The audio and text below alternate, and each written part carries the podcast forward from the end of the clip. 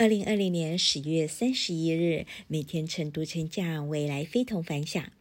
哇哦，又是能量满满的一天。我是克拉拉，今天要跟大家分享的主题是如何避免内卷成一个只会苦苦奋斗的人。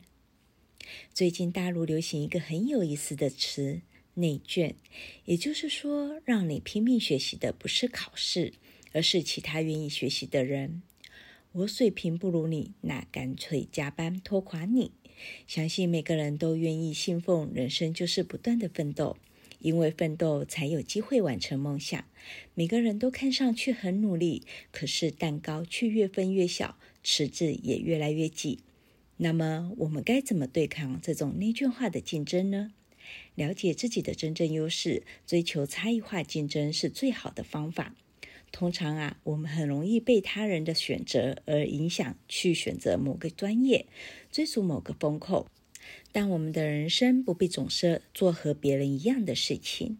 比如李佳琦没有跟风去开网店，而是另辟蹊径的直播带货，让他有了今天的成绩。今日金句：一个人的价值不是做了多少事，而是体现他究竟做了多少有价值的事。我是克拉拉，很高兴与您分享。我们明天再会。